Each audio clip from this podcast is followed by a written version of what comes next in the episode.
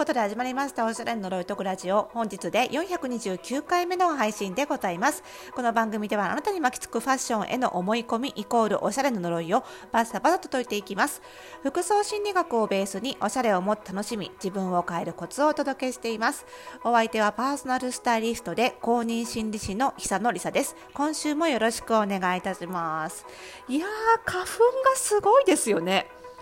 なんかもう目がかゆくてかゆくてかゆくてかゆくて大変ですよ。ねもうこういう時にねあの何でしたっけ免疫療法やっときゃよかったって毎年思うんだけどさ本当に綺麗に喉元すぎると忘れますよね。もう今年ことは絶対絶対やりますよ。やりますよ私は。本当に。ね皆さんもね花粉症の方ね共に乗り切りましょうね。はい。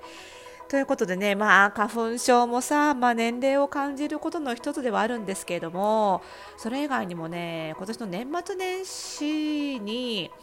あれって、ふと気づいたことがあって、年末年始といえば暴飲暴食じゃないですか、ね、やっぱりねなんか美味しいもの食べてねお酒飲んでって毎年してたんですけどなんか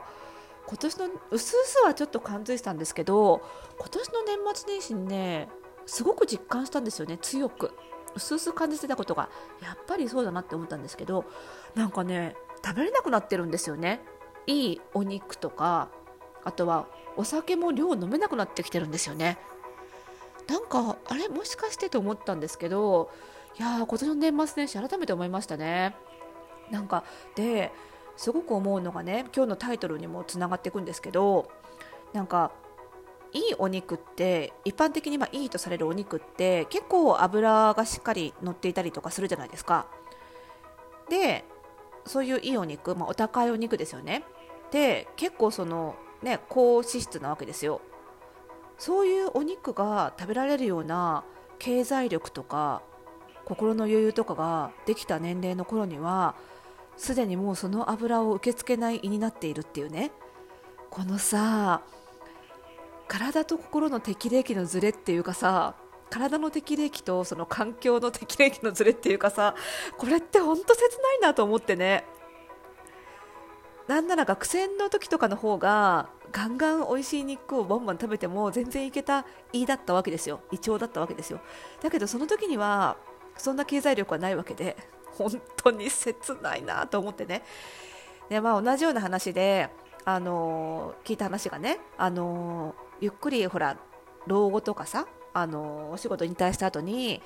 本本が好きな方はねゆっくり読書しようと思っているわけですよ。私もそうですけどまあ時間もうちょっと時間ができたらあの本も見たいこの本も見たいあんなあの映画も見たいこの映画も見たいってね思うわけなんですけどそういう時間ができた頃にはもう目の問題で小さい字読むのが辛くなってて長時間読書できないんですって。なんかそれ聞いた時もねそのいいお肉がもはや食べられないって思った時と同じこの胸がキューってなる切なさ。何なんだよ人間みたいな。ねほんとこういう適齢期のズレって多いですよね。でこれファッションにもあってあのー、私なんかもねあのパーソナルスタイリングのお客様とかあの私がやってるオンラインサロンの服装心理ラボの会員さんとか結構年齢層幅広いんですよ。あのつい最近お申し込みくださったスタイリングオンラインファッションレッスンっていうねあのマンツーマンのレッスンに申し込みくださった方はまだ10代だったりとかするしもちろん上は60代70代のお客様もいらっしゃるしかなり幅広いんですけどあのファッションでいうとその若い頃ってそんなにこうなんていうのかな外見の特に体型の癖があんまりない肉付きとかにね癖がなかったりとかであの比較的あとは肌肌質がね健康的だったりして比較的どんな色でも幅広いこうデザインも似合いやすかったりはするんですよやっぱりなんだかんだ言ってね。でだからそういう特にねその10代の方とか20代のお客様とかがいらっしゃるとついついねあのー、今のうちにもう奇抜なものでも何でも着といたらって思うんですよ。環境的にも若い頃の方がちょっと奇抜なファッションとか羽目を外したファッションとかって許されやすいじゃないですか。ね。なんですけどやっぱりね若い時の方が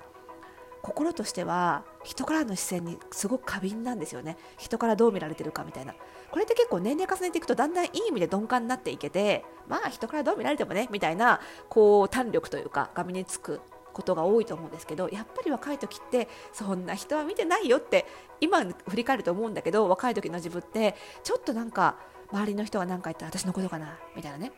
とかちょっと映ったね。プリクラの写りにへこむみたいなね。プリクラ年代が出ますけど、まあ、写真のね今で言うとスマホで撮った写真の写りにちょっとね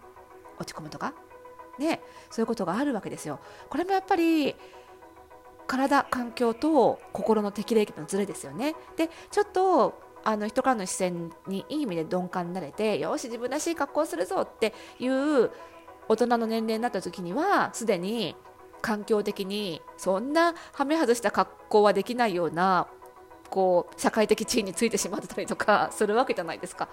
ね、だからそれもどうすればいいのかなっていうところなんですけどやっぱり、あのー、そのジャンルの勉強をしているとこう未来が見通せることがあるわけですよ。例えばお医者さんだったらねやっぱり油っぽい肉は若いうちに食べとけって言えるんだと思うんですよ。ね、自分がいくつであったとしても勉強していさえすれば。だからあのスタイリストとしてもやっぱり若い方若い世代の方には今しかできない格好っていうのがあるというのが分かっているのでで例えばうちの体型診断なんかだともしかしたらこの先こういう体型になっていくかもなっていうのもなんとなく予想がつくこともあるんですよねあったりするのでってことはこういうデザインの服は今でこそ似合うみたいなことも分かったりして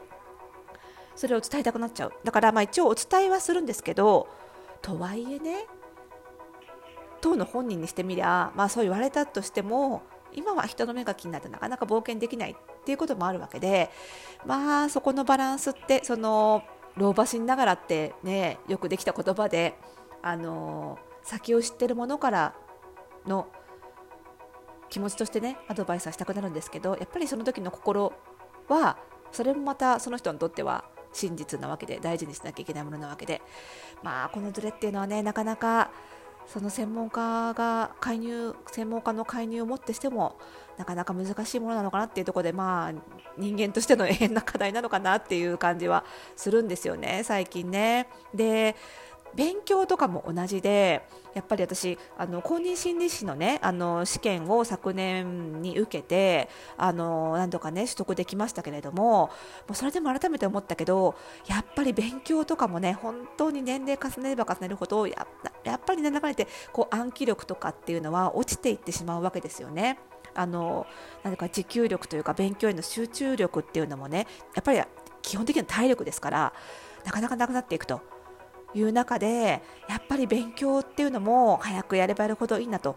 思うんですけどこれもまた勉強の必要性とか面白みっていろんな経験を通じてこそ分かる部分があるので 年齢重ねてから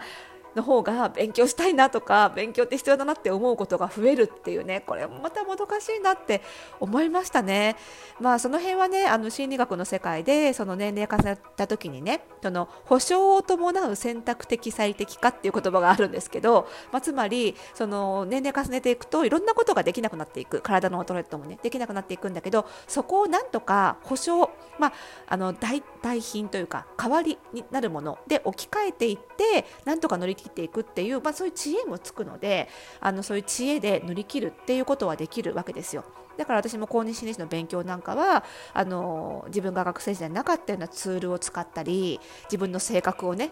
理解した勉強方法を使ったりとかしてなんとか乗り切ったわけですけれどもやっぱりねそうは言っても若い頃の方が楽なことは確かなんですよ。であの違ってるねフォースタイルパーソナルスタイリストスクールなんかも本当に幅広い年齢層の方がいらっしゃるんですけどやっぱりね年齢層大人になればなるほどあ本当に覚えられなくなってきました暗記が辛くなってきましたとかって皆さんおっしゃるんですよね。でうちのスクールもえーと、かれこれ7年ぐらいかな7年目ぐらいになるのであのずっと前から入ろうかどうしようか悩んでいて結局なんだかんだ悩み続けて6年前に資料請求してくださった方が今期入るとかっていうことも結構あったりするんですけどやっぱり皆さん口を揃えておっしゃるのはどうせ入るんだったらもっと早く入っておけばよかったっていうおっしゃるんですよ。まあ、その辺はねやっぱり決断できるタイミングっていうのはそれぞれのタイミングがあるので仕方ないことではあるんですけども私自身もねその公認心理師試験を受けて改めて感じたこととしてはどうせやらなきゃいけないどうせやりたい勉強だったらやっぱり早い方がいいなって思いますね。でさらにこのスタイリストになるとかってことになるとその先にまた起業するっていうことがあって私の場合たまたま、ね、ギリギリ20代で起業できたので体力ありましたけど本当に体力使うんですよ起業ってだからやっぱり早い方がいいなと。で1回やりたいと思ったことって何年か寝かせてもねやりたくなくなることってないんですよね。だからねちょっと迷ってる方はね私の自分の自身の経験もねあの踏まえて早めがいいんじゃないかなって。思いますね、本当にね。で、あのー、今ね、募集中のフォースタイルパーソナルスタイルスクールもね、ちょうどね、第13期募集中です。えっ、ー、と、もうすぐね、20何日で、20 22日かなで締め切りなんですけれどもあの実は残席が残り1席になってます。で、そこにもいくつか問い合わせいただいてますので、もうここからここからは申し訳ないんですが、早い者勝ちっていう感じになってしまうんですけれども、あの少人数制でね、あの開校もね、タイミングもちょっと定期的ではないので、ぜひこの機会を逃さないようにね、ちょっとずっと迷ってるという方は、ぜひね、あのー、今が一番若いと。いう言葉をねあの胸にあの飛び込んでいただけると嬉しいななんていうふうに思います。はい。ということでね、この番組では皆さんからのファッション、心理に関するお悩み、ご質問もお待ちしております。番組概要欄にありますマシュマロからお気軽に投げてください。そしてこの番組の更新情報は各ポッドキャストサービスでは登録をすると、えラジオトークではフォローすると受け取ることができます。ぜひぜひお聞き逃しのないように登録、フォローの方よろしくお願いいたします。それではまた次回の配信でお会いしましょう。おやすみなさい。